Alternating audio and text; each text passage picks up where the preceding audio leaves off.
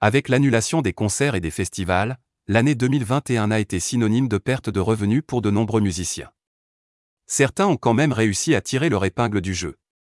Le magazine Rolling Stone a récemment publié sa liste annuelle des artistes les mieux payés durant les 12 derniers mois. Il réserve quelques surprises. Bruce Springsteen est à la tête de ce palmarès, avec des revenus estimés à 590 millions de dollars. Le boss doit cette première place à la vente de ses droits musicaux à Sony pour un demi-milliard de dollars. C'est à ce jour, une transaction record pour un catalogue de musique enregistrée et de composition. Les revenus de la rockstar américaine ont également décollé grâce au podcast Renegade, Born in the USA, et au livre du même nom qu'il a sorti avec l'ancien président Barack Obama. Jay-Z et Paul Simon suivent Bruce Springsteen dans le classement, avec des gains respectifs estimés à 470 et 260 millions de dollars.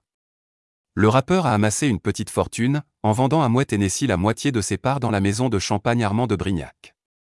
De son côté, Paul Simon a préféré céder les droits de toutes les chansons de son répertoire à Sony Music Publishing. La plupart des artistes apparaissant dans la liste de Rolling Stone ont également vendu tout, ou une partie de leur catalogue musical l'année dernière.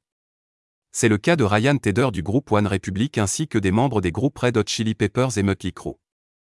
Si les prix des répertoires musicaux ont commencé à augmenter en 2020, ils ont vraiment flambé lorsque les artistes se sont retrouvés privés de tournées et de concerts durant la pandémie.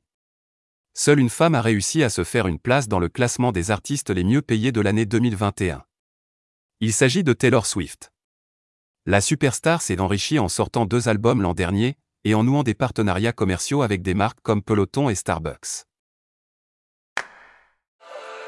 ETX ETX Studio. ETX Studio.